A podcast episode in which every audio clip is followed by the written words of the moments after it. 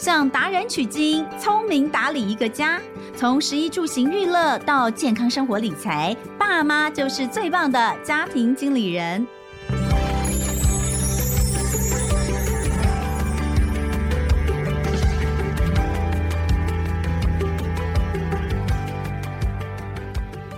大家好，欢迎收听《亲子天下家庭经理人》，我是主持人萧同文。我来问一下我们的这个听众朋友，我们听众朋友大部分都是爸爸妈妈哦。其实我觉得不管男生跟女生都一样，现在常常当你面临到工作跟家庭，这个家庭面通常在这里你会觉得有点难处的，可能是育儿这一块。当你在遇到这些呃育儿上面的问题跟你的工作相冲突的时候，你会不会觉得很为难？而你会以什么为重？当然，我想大部分的人都会觉得是要以工作为重啊，因为毕竟赚钱养家这是一件很重要的事情，非常的实际，没有钱什么都不用谈。但是在有些情况之下，你不得不去做一个抉择，这就是我们常常会说到最后落入很多大部分会是母亲这个角色必须要去放弃的一些，比如说当有了孩子，有了一个，有了两个，算来算去怎么样都 cover 不过来，没有人去接小孩，没有人去做额外的一个这个安亲的。工作那就好像只能够我放弃在职场，回家带小孩。但是有没有想过，就真的只有这个选择吗？如果说我们的企业能够有越来越多企业主想到这件事情，把这些真的好的员工，可以不要让他只因为必须要回家去照顾孩子这件事情离开你的公司，那不是一种双赢，而且自己公司的生产力会更好。但是这些企业到底为什么做不到，或是有哪些其实已经在往这条路上去，我觉得有关于这一点哦，就是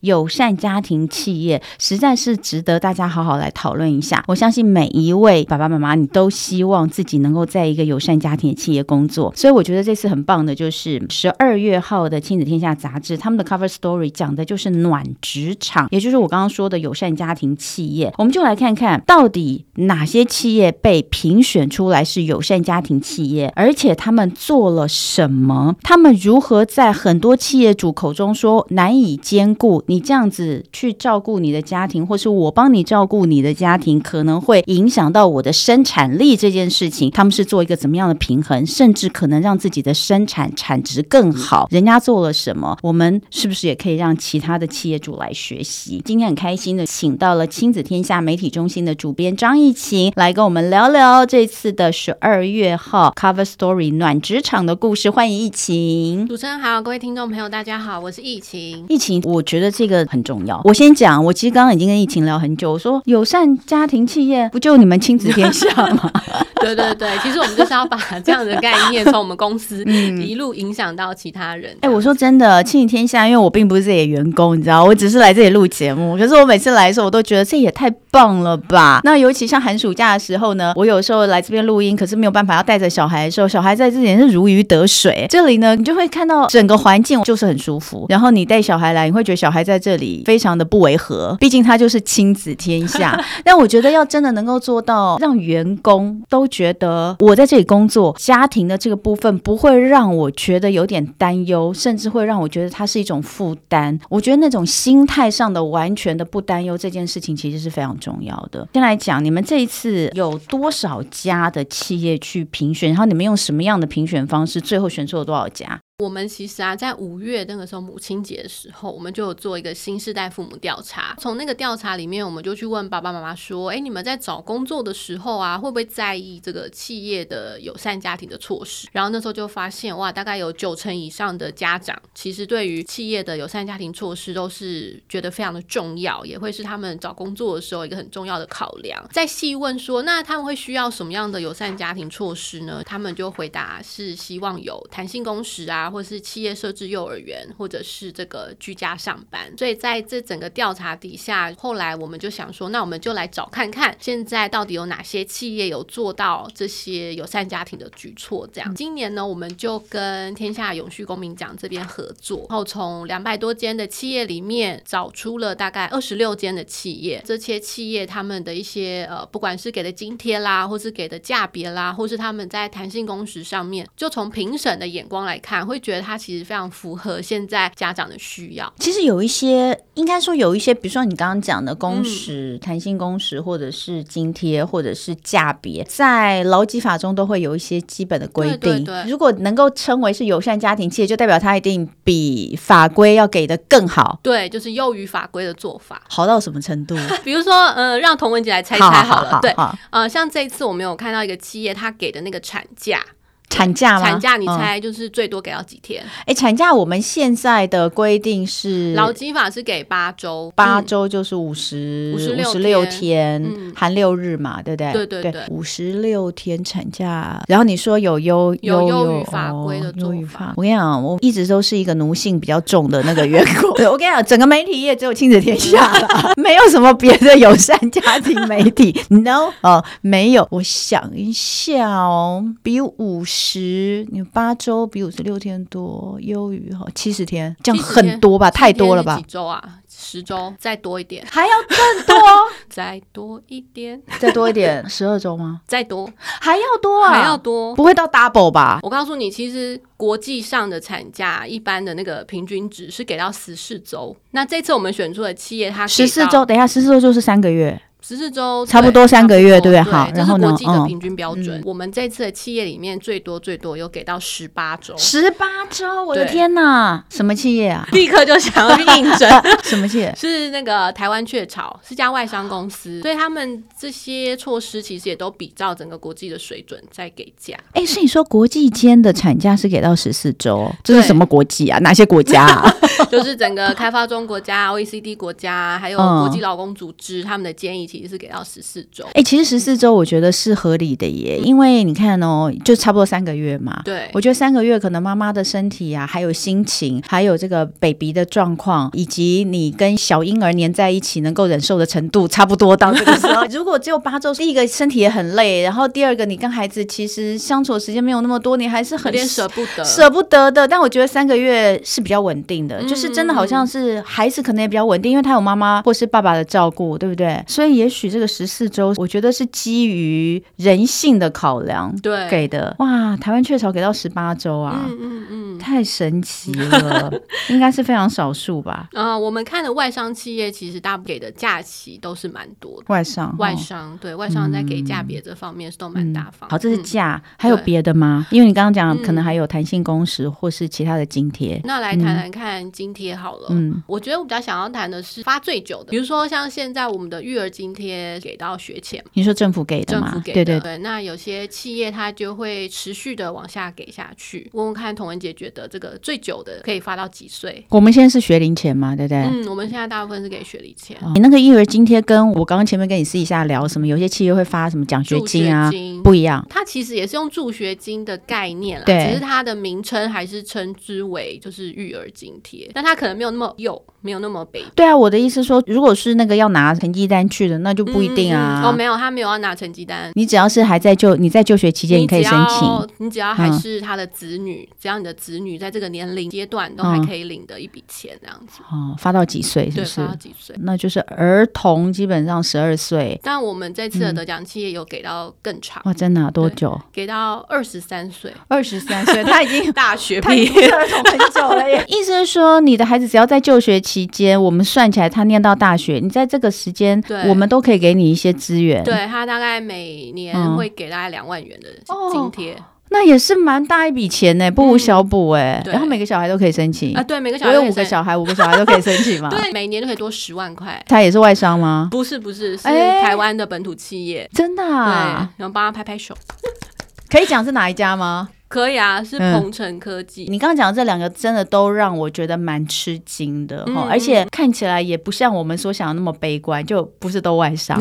其实本土公司也蛮多，二十六家有去算外商跟本土的比例吗？哦、我们因为在选拔的时候就有把外商另外拉出来，哦、对，所以我们二十六间里面按照企业规模来做分组，然后就分为大型企业、中间企业、外商跟小巨人。嗯、那外商这边我们选了五间，不过平均来说，外商的表现真的都都还蛮亮眼的。所以其实说真的啦，就是确实外商你要另外看，嗯、否则的话，假设你是混在一起的话，你可能十六件，大概外商就占了二十件，有可能。另外还有一个数字，我现在终于看到资料，我刚刚故意不看，嗯嗯嗯，因为我想要用一种就是真正在拍的那个心态，但是我现在不小心看到了最高额的生育津贴，我真的有吓到哎、欸，真的吗？我们现在有我们现在有生育津贴吗？我们现在有啊，就是各县市有给，台北市给两万嘛，啊，桃园给三万呢。公司还有另外给生育津贴吗？公司呃很少吧，我我记得以前有大概几千块的吧，对对对对，比较多是给几千块，对啊，对。然后好像是不是劳保也有啊？劳保有没有生育津贴啊？我有点忘记了，对，因为太久没生小孩。你说这个最高额生一胎给十二万哦？对，给十二万。天哪！对，不过我们看资料，其实也发现蛮多金融业也都给到十万呢。那科技业应该给也蛮多的吧？科技业，我觉得科技业的亮点倒不是在生育津贴，我觉得他们就是在于他们给的托儿的服务，比如说他们会自己盖幼儿园，哦，或者是说他们这种给比较久。看一下母公司的本身赚钱赚的多不多？但我觉得有的时候真的不是钱，就是你光是我们讲，比如说第一个弹性工时，嗯、第二个能够让你育儿甚至托儿场所，甚至像你直接讲，我就开一个幼儿园，让你带来这里上班，这边有老师给你教，就是一般的托儿所或一般的幼儿园，这件事情我觉得搞不好对于很多人来说，比直接给我钱更更需更需要，真的是很厉害。而且你们这次好像也发现，除了我们刚刚讲的这些之外，还有很多很有感的一些福利措施。对、嗯、我这次印象很深刻的是中华汽车，嗯、大家都知道说它有一个自建的幼儿园，就它有个附设幼儿园，嗯、然后那幼儿园就还蛮大的，附近的邻里也都会想要进这个幼儿园来读书。没有采访里面的员工啊，员工就说哇，这里真的太棒了，有幼儿园又有安亲班。你如果是读附近的小学的话，以后也可以在这里安亲。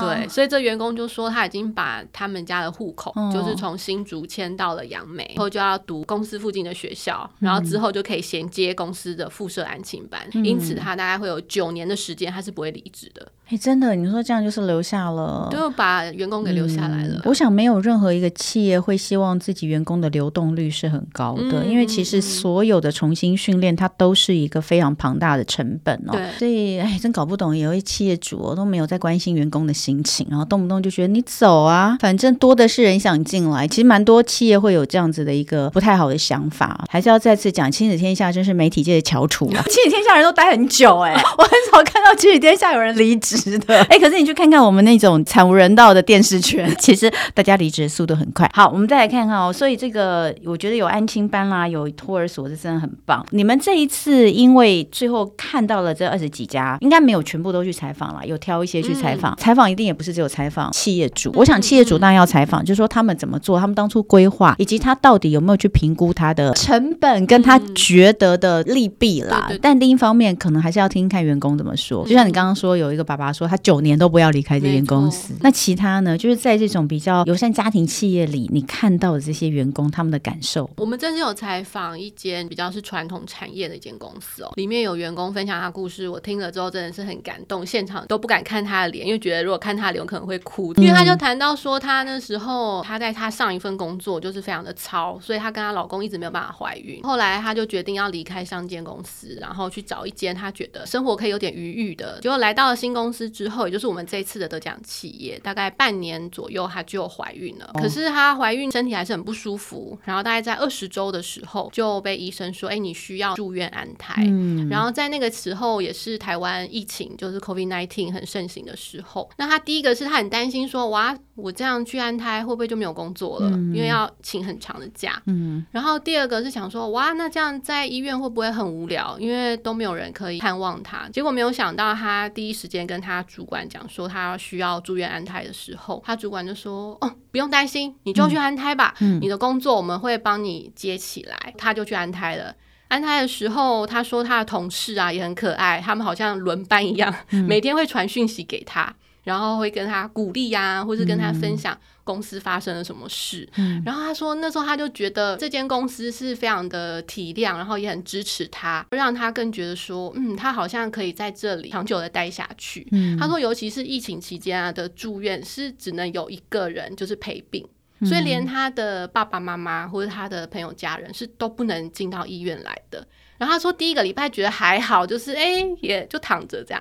可是到第二个礼拜，他就觉得自己都快要忧郁症了，就是整个人身心状况就很不好。所以他就觉得当时有同事可以这样陪他聊天啊，然后陪他说说话啊，真的是有帮他去缓解掉他整个忧郁的情绪。一方面，他也不用再担心说，哎，这主管讲说我可以继续留下来是真的吗？诶，是真的，因为整个整个部门看起来都是很支持他。在希望他可以安心的安胎这样子，嗯、所以这故事我觉得当时听下来就觉得很感人。嗯、我觉得就是公司有体谅到一个妈妈在这个过程当中的一个辛苦，嗯、所以她后来很顺利的生产完之后，产假她就也没有休满，因为他就想说 我已经安胎，已经请这么多假，她就想要赶快回去上班。结果回去上班之后，可能因为家里的呃生活节奏啊，或者是孩子的照顾都还没有到一定的程度，所以也导致他心情上面就好像也还没有很好的调试。那这时候他主管又发现说，诶，他的那个工作的错误率好像有点高，嗯，所以是主管主动的问他说，你需不需要请一段育婴假？嗯，就是让你整个身心比较恢复，让人是一个比较好的状态底下再回来这样子。嗯，所以他就也听从他主管的建议，然后就请了一段假期这样子。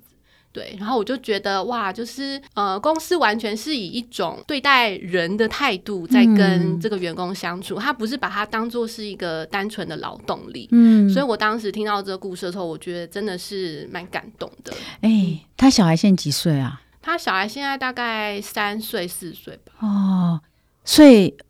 最后他还是真的有在这个公司，有有有，哎、欸，你不觉得前面听采访的时候他还在的？前面听听都觉得这第二次孕婴假完，他到底还能不能回去啊？对，因为安胎那个我当然很有感啊，因为我是十七周安到生嘛，那我们那个时候一样就是。因为真的也没办法，对就你就是只能躺在那里，被绑在那边不能动，不能动。对，所以公司当然也都知道，你也是在法律上其实是可以请这个假，嗯、你就是先病假嘛，病假请完你就是一样请，有知心的病假跟没有知心的病假这样请哦。像这个我就想要讲我另外一个朋友哈，因为我觉得我在安胎过程，因为我也是安胎很久，所以我也是非常感谢那时候的公司。那因为你知道我们的工作就是一个萝卜一个坑，你的、嗯、主播这个主播不能播。那你就是找另外一个主播要来顶。那不过当然后来就是因为公司还是有一些调度，所以我最后因为安胎安太久，然后也身体真的没有恢复，确实是哦。就是你躺太久，其实是连走路都不能走的。我们要站着播报也没有办法播报，所以一开始真的也是没有办法回去。那后来就是呃，稍微自己评估一下，然后跟公司讨论一下，哎，就觉得说我们可以做一些职涯的转换。这是我自己的故事。但我有一个朋友，他是在报社哦，是在现在已经收掉，但是在过去是一间非常非常这个战斗力强的公司报社。他其实，在怀孕的时候，那时候因为就还是非常的累哦，跑新闻有好几次大出血。结果他说他有一次他是这个出血的，呃，他自己不知道，他打稿打稿，突然间发现怎么那个椅子上都是血，而且还是旁边同业提醒他，然后他赶快就去那个医院，然后呃急诊，然后急诊就跟他说你要赶快住院哈，不确定要安几天，然后要住院，那他就打电话给他的主管，是媒体业的主管，结果呢，主管就是立刻用一种非常不高兴的态度。在电话里面，就是意思就是你真的是造成大家很多困扰，所以他那时候挂了电话之后，他就眼泪就掉下来，他就很难过，所以呢，他就大概两天三天，他就拜托医生一定要让他出院，所以后来就大概就住了两三天，他就出院了。然后出院回去之后呢，后来又有一次出血。他就不敢去，他就去急诊，然后他就跟急诊医生说：“你就开什么安胎药给我，就不要再让我住院了。”我那时候听他这样讲的时候，我真的觉得就是很心疼，很心疼。后来他这孩子出生之后，当然这件事情也给他很大的冲击，就等于他在怀孕的过程当中，其实是呃主管是非常的不友善。觉得他拖累大家，造成大家的困扰，嗯、造成我们的这个生产力大降之类。但其实他已经是我认识的人里面的拼命三娘的那种人的。后来他就是有一个机会，他就去了一间公司，他就离开媒体哦，他十几年了，却离开媒体到一间公司。就到那间公司之后没多久，他又怀孕了，大概是过去前就怀了，但是去的时候才发现。那他就非常忐忑，因为他到了一个完全不同的职场，全部是重新要开始。他是怀孕中间过去的，然后后来过去之后，就当然准备要去生，但是他中间都没有请假干嘛的，就一直到他准备要休产假之前，有一天他的主管把他叫进办公室，没有告诉他要干嘛，就说：“哎，你过来，你进来。”他说他那时候就是真的非常的害怕，因为他有过去那个很阴影，他就在想说。是不是因为我要去生小孩，然后我才来公司没多久，我就要去生小孩，然后。老板要跟我讲什么？就呢，进来之后，他老板就跟他讲，他说：“你再过没多久，应该就差不多要去休产假，准备要去生小孩。”他说呢，你放心，我已经找了一个人，找了一个助理，你不在的时间，他会帮你处理你所有的事情，嗯、而且等于是你就 promote，就是我已经、哦、我就把你升职了。职你现在底下我多加你一个人，嗯、帮你加了一个人来，然后你升职，他会在你不在的期间呢，来帮你就是 cover 你现在事情。那你就好好的去生小孩，好好的做完月子，然后再回来，什么都不用担心，我们都会帮你处理好。他说他真的当场眼泪就掉下来耶，我听完眼泪也要掉下来，因为他在走进去的时候，他是担心自己可能要被 fire，对，你知道就没有想到他的主管是跟他说，我帮你升职，嗯，然后呢，我帮你找人，你不用担心，就好好去生小孩。而且他的主管还跟他说，能够迎接一个新生命是非常非常值得喜悦的事情。你看这是多么令人感动，我讲到我都要快哭了，你知道？那他真的就为这个公司卖命卖透了，对呀、啊，对呀、啊，真的是就是企业做一点点这种小事情吼，嗯、然后真的员工就会觉得是一个很大的恩惠。哎，跟你说是小事情嘛？嗯、我们接下来就要讲到企业主 他到底怎么想。比如说像我刚刚讲的这个例子，对、嗯，这个外商公司了，哈，外商公司，对。他等于说，哎、欸，我我帮你 promote，然后我可能会 promote 你，还是会增加你一点薪水，嗯、然后我还另外找了一个人来，虽然是助理，也许薪水不对很多，但他还是增加一个成本。对，所以这个东西你说小事情嘛，嗯、企业主到底怎么看这件事？嗯、其实我们这一次啊，也是因为看到，比如说像外商，他们给很多这种很优渥的价别，然后就很好奇说，那他们这段期间人力怎么办？嗯、对，然后我们就有问到一间外商公司，他们就跟我们说，他们是其实每年他们都会做这种人力的盘点。然后盘点之前，他们就会跟每个员工去谈你可能未来三年啊、五年的规划。所以他其实看人力是看长远的人力。呃，如果比如说明年可能有人要请比较长的假期的话，他们就会先预做一些安排，然后可能会调一些部门的人来做支援。那另外就是呃，这次有采访到一间本土企业，他们的做法是他们会给这个职务代理人额外的津贴。所以就是说，让这个请假的人不要有罪恶感，也让这个代理的人有一些相对应的报酬。嗯，所以我想这都是一些做法啦。我觉得在这上面，嗯，真的有蛮多中小企业的，就是主他们会认为说这件事情是只有大企业才有办法去做的，嗯嗯嗯，因为不管你是人力。或者是其他的哦，这些调度，它其实都是需要一些多支出的成本。嗯嗯，嗯，对，是真的？你觉得是大企业才能做的吗？嗯，其实我觉得这个问题也是我一路做这个题目内心的疑问哦。嗯、尤其我们这次选出来的，他就算是小巨人，他其实也是有一定的这个规模。规模对，对，没错。但是其实呃，我们去采访一些学者专家，他们会觉得说。其实，呃，中小企业有中小企业可以做的方式，譬如说，像现在有这个友善家庭的企业联盟，那他们其实就是结合了很多家，现在目前大概是十二家左右的中小企业，然后一起来做友善家庭的措施。那当然，那个措施可能就不是说我给你价别，因为它是联合很多家企业嘛。但他们能够做的事情是什么呢？他们就可能可以在比如说假日的时候一起办一些活动。就是联合大家的资源，然后一起来办一些活动，然后不管是亲子增进亲子之间的互动啦，然后或者是说增进一些育儿的知能啊，就他们可以给这种资讯型的友善家庭方式。嗯、那又或者是有一些非营利组织，他们其实现在有在做的友善家庭措施，比较是弹性工时。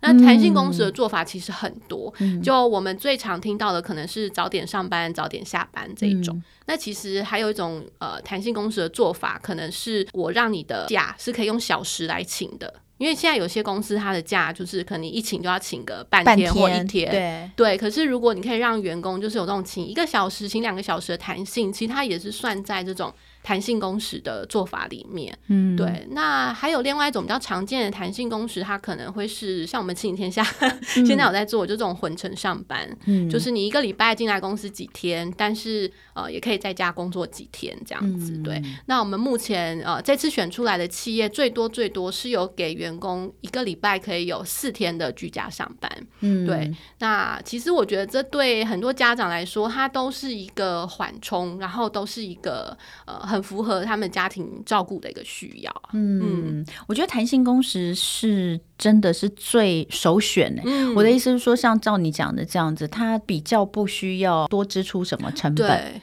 只是说呃，企业主我觉得就要看企业主，嗯，你还是那种传统的，就是我一定要看到人我才放心，没有看到人我就觉得你在打混，对，或者是我要用什么样的方式远远方监控你。但我觉得经历这三年的 COVID-19，理论上这件事情应该是有推行的可能性，而且大家也。渐渐能接受，对不对？是啊，其实你看 COVID-19 的时候，嗯、哪一间企业没有居家上班？对啊，大家都已经很习惯，就是远距的开会啊，嗯、或者是这种远距的管理模式。嗯、其实整个管理的思维，我觉得都有一个大要进。嗯、像我们这次有采访一间金控，它其实就是因为经历了 COVID-19 整个呃全员或是大部分的员工居家上班这件事情，所以让他们开始思考说，哎，其实我们可以跟我们的员工多一点弹性。哎、嗯，于是他们其实现在慢慢就在想说，就是要给他们的。这种女性员工，现在目前 focus 就是在女性员工身上。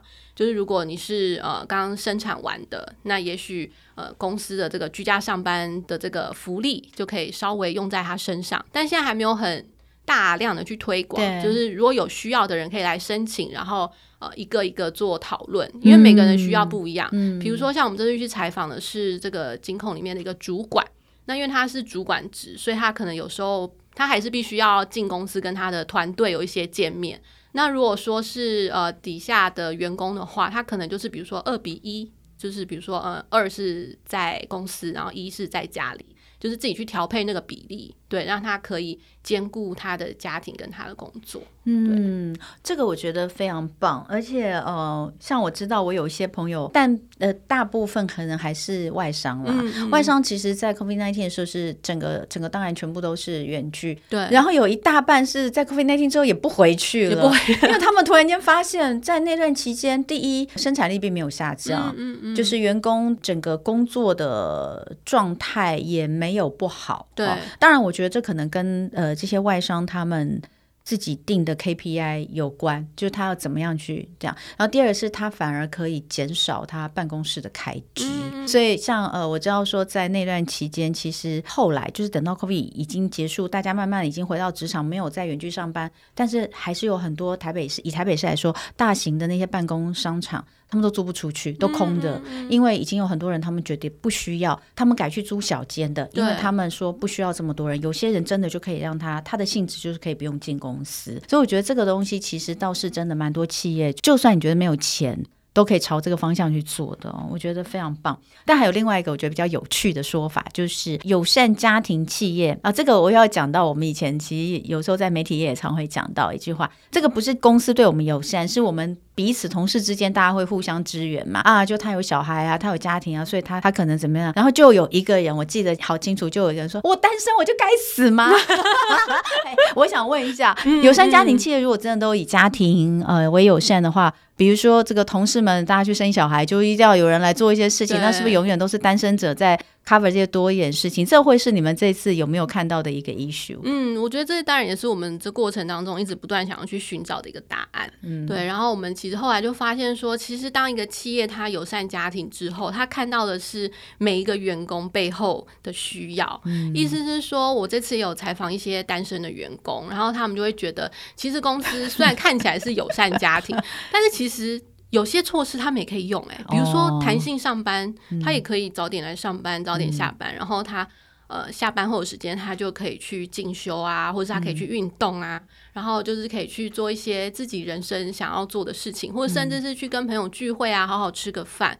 对，他们会更让他们知道说，其实生命或人生真的不是被工作给填满，嗯、其实你还是适时的要给自己一些余裕这样子。嗯，所以我在想说，其实虽然我们看起来是在友善家庭哦，但是久了之后，其实这个制度它是会去。塑造一个比较友善的企业文化，我觉得不是只有友善家庭，嗯、就是友善人类了。对，每一个人其实都应该被，就像易行一开始讲的，就是比较像被人一样的对待，错对不对？你不是对待一个机器。哦、嗯呃，很棒。我觉得这个当然很多东西我都想问，但是呢，问了之后呢？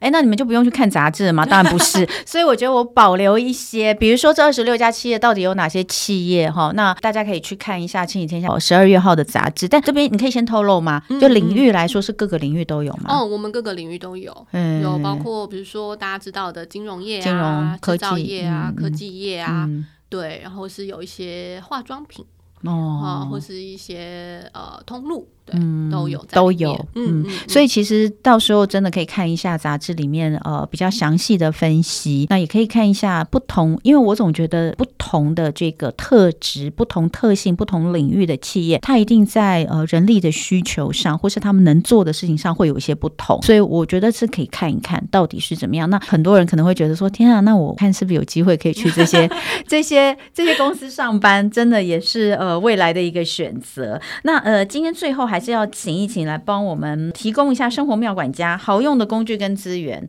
当然，第一个哈跟这个相关。大家如果想要知道更多，那就是亲子天下十二月号的杂志《友善家庭企业》嗯。我们底下也放了这个数位专辑的连接哈，让大家可以直接点进去看，更方便。那另外还有没有什么我们可以运用的呢？嗯，其实在这个劳动部有一个工作与生活平衡的网站，然后它其实是一个奖项啦。其实劳动部他们自己有看到这样的需求，所以他们有架设这样的网站，然后来选拔这个企业。那也因为这个网站的诞生，它有一本就是像是。这种呃工作生活平衡的推动手册，对，我觉得这都是给可能是给企业主一个很好的一个资源，就让大家知道说可以怎么样来做这样。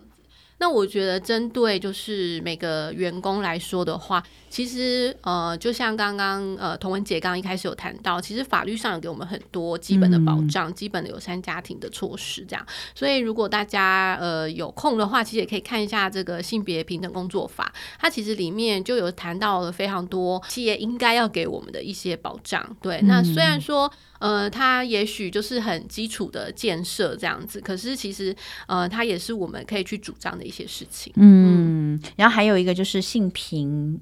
呃，性别平等工作法嘛，对对对，就刚刚讲了这个哈，那大家都可以去看一下。所以一个是劳动部的工作生活平衡网站，那一个是性别平等工作法。那当然，我们希望说这个友善家庭的，可能传统上其实不管东西方都一样，我们还是母性因为比较重嘛哈，就是妈妈对于孩子的照顾等等哦是比较多的，所以通常这种我们是给女性的一些福利。但当然，我觉得如果可以给男性员工一些相关的福利的话，让这个夫妻之间也可以平衡一下，我觉得其实也是蛮好的哈。今天真的很感谢亲子天下的媒体中心主编张艺勤来跟我们聊十二月号的 Cover Story 暖职场，也就是友善家庭企业，希望能够抛砖引玉啊。让更多的企业都能够看到，这绝对呢是一个双赢哈，让这个员工的留下来，然后他会对你的向心力更高，让你的产值也变得更高。那同样的，我们也可以营造一个越来越像人的环境。